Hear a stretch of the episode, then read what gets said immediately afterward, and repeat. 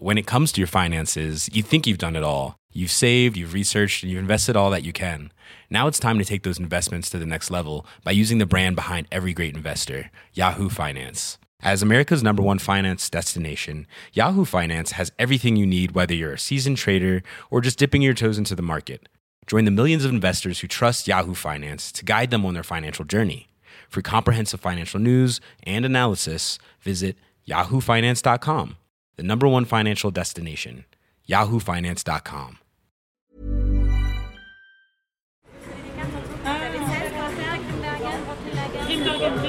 Moi, je vais prendre un demi de la moins chère.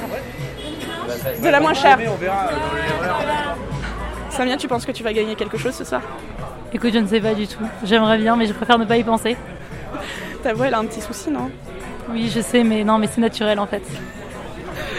En vrai, il y, a- il y a deux jours, euh, quelqu'un m'a demandé une clope. J'ai dit que je fumais pas, mais je pense qu'il m'a pas cru parce que c'est pas possible. Samia, c'est une pote qui fait elle aussi des podcasts.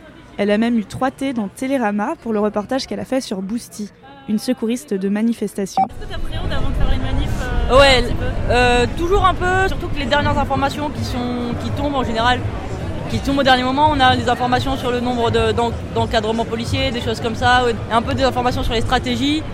Et souvent, ça me donne un peu, ça me guide un peu sur quelles sont les interventions que je risque de faire ou pas.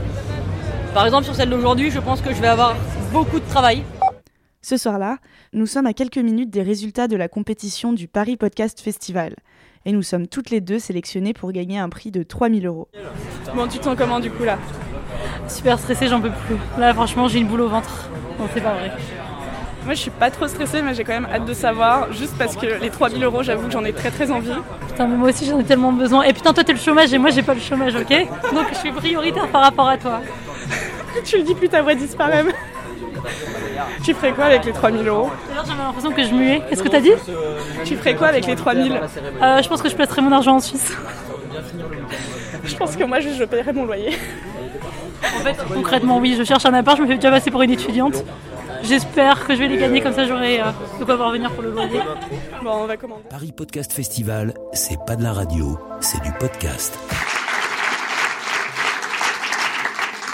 Alors pour le second prix ex aequo, euh, donc dernier prix de, de cette soirée, euh, c'est l'un des podcasts clairement qui nous a quand même le plus renversé parce qu'il fallait oser le réaliser ce podcast, livrer un point de vue qu'on n'avait jamais entendu, en tout cas euh, jamais exploré. C'était celui d'une femme et de ses motivations et pas celui du plaisir des hommes. C'est parce que nous assistons, j'en suis sûre, à l'émergence d'une grande documentariste qui a eu les ovaires de mettre son enregistreur au milieu de diverges en érection que je remets ce second prix à Anouk Perry pour la délicatesse des gangbangs.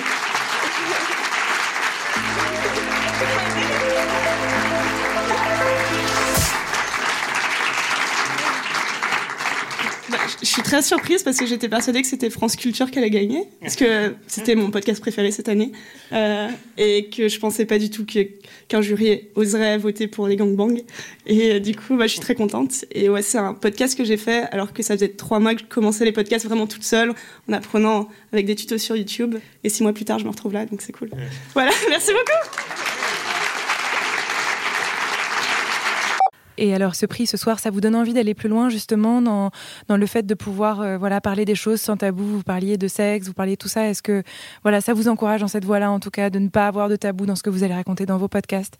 Bah en fait, j'ai pas l'impression qu'avant je me mettais des barrières. hein. Donc j'ai j'ai pas l'impression même en faisant ça, euh, à la limite il y a des gens qui m'ont dit que c'était peut-être une mauvaise idée, mais c'est ce que je disais sur scène. Mes amis m'ont toujours encouragé à faire ce que je voulais. J'ai déjà écrit sur le sexe pendant un an. Enfin c'est pas un truc où je me suis mis euh, à quelconque moment de ma vie une barrière. euh, je me suis toujours dit bah non je fais ce que je veux. Donc j'ai même pas particulièrement envie de continuer à parler de sexe. Je sais que je vais, le faire parce que c'est un sujet qui m'intéresse et dont je parle avec pas mal de facilité. Mais euh, maintenant, c'est pas, euh, c'est pas gagner ce prix qui m'aide à continuer. Gagner ce prix, ça, m'aide plus à me dire, ok, j'ai peut-être plus ma place, enfin vraiment ma place dans le monde des podcasts euh, en tant qu'indépendante et sans être 100% produite par une boîte de production.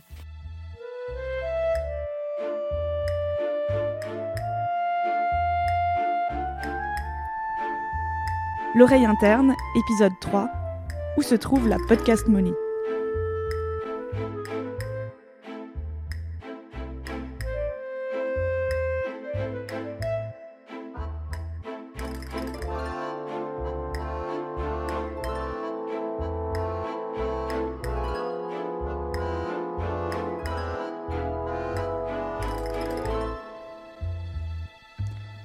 Si je n'ai qu'une certitude, c'est qu'actuellement, je suis bien content de n'avoir ni emprunt ni bébé.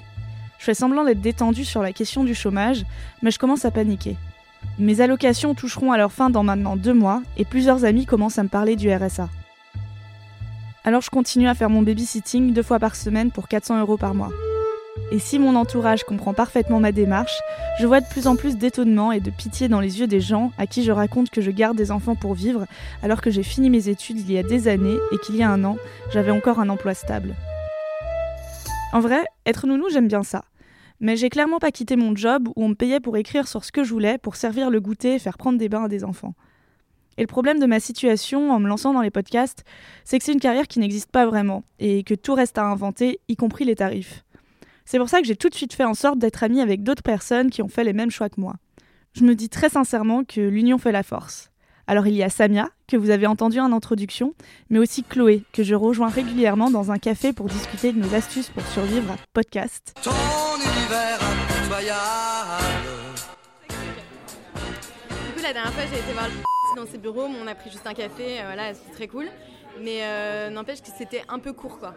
Bah, T'as pris qu'un café?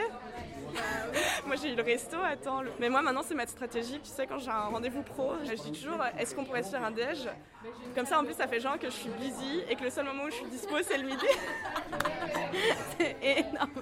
Non, mais bon truc de raccro pour manger bien et à l'œil. Sachant que il faut savoir que dans à peu près tous les cas, on va te payer le resto, donc tu peux prendre le dessert et la boisson.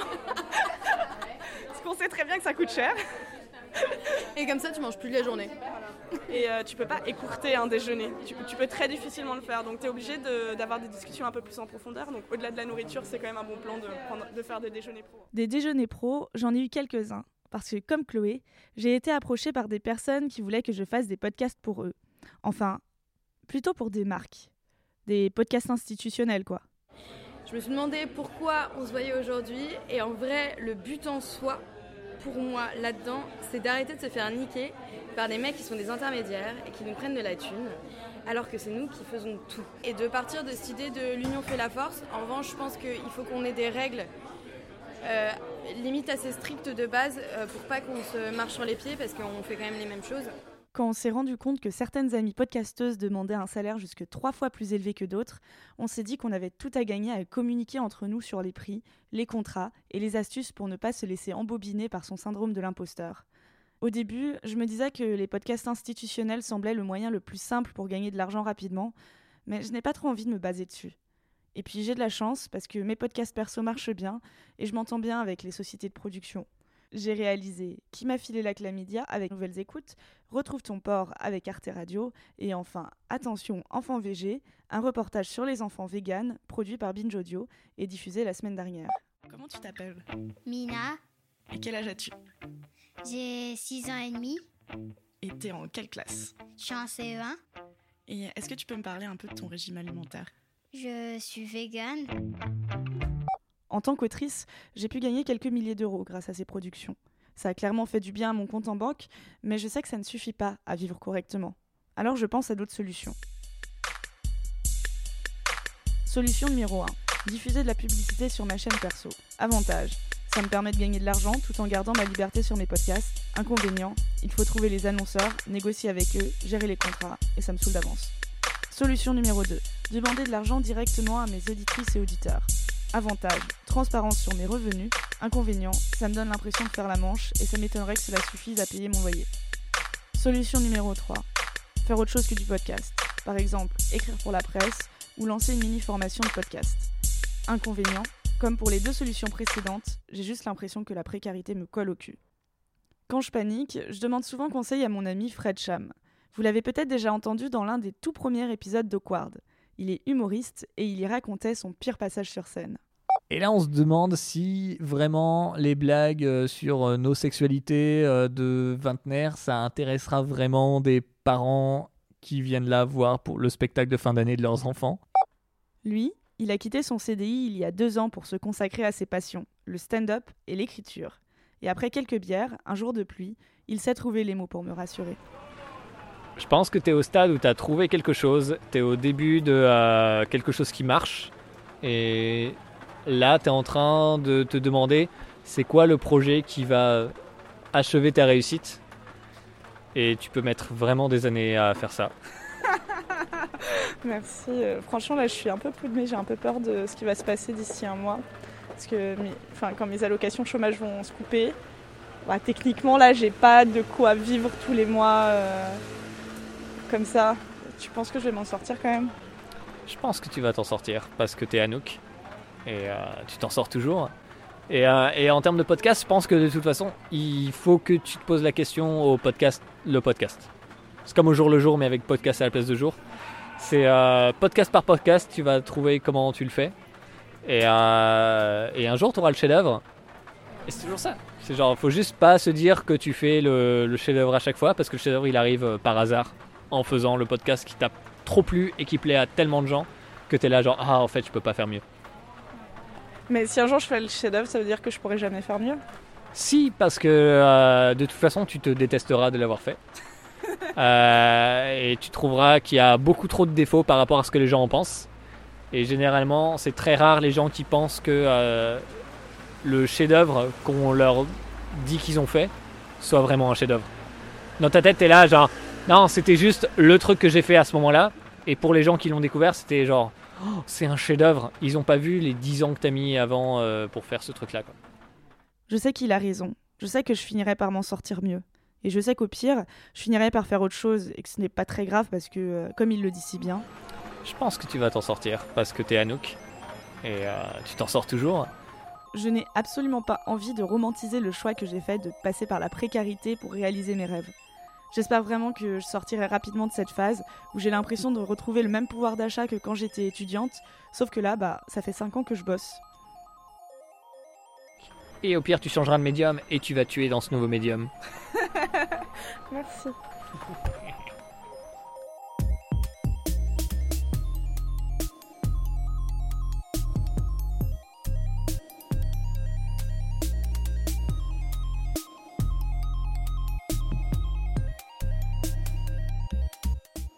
Je n'ai aucun regret et mon CDI ne me manque pas. C'est juste que j'ai l'impression que ma vie prend parfois des airs de roller coaster avec des hauts, des bas et de sacrés tournants.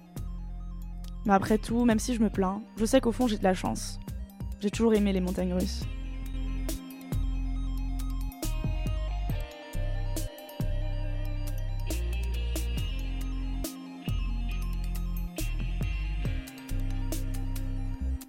N'hésitez pas à me suivre et à m'envoyer des messages sur les réseaux sociaux, Instagram, Facebook et Twitter, ça me fait toujours très plaisir.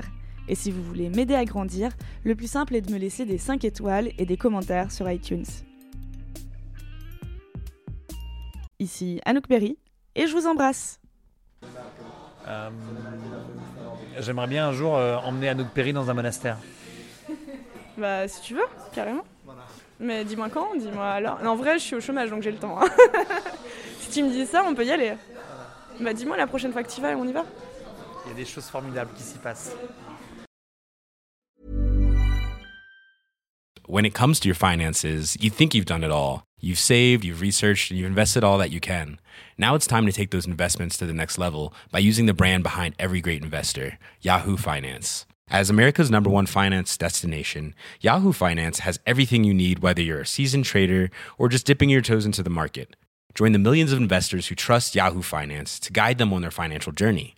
For comprehensive financial news and analysis, visit yahoofinance.com, the number one financial destination, yahoofinance.com.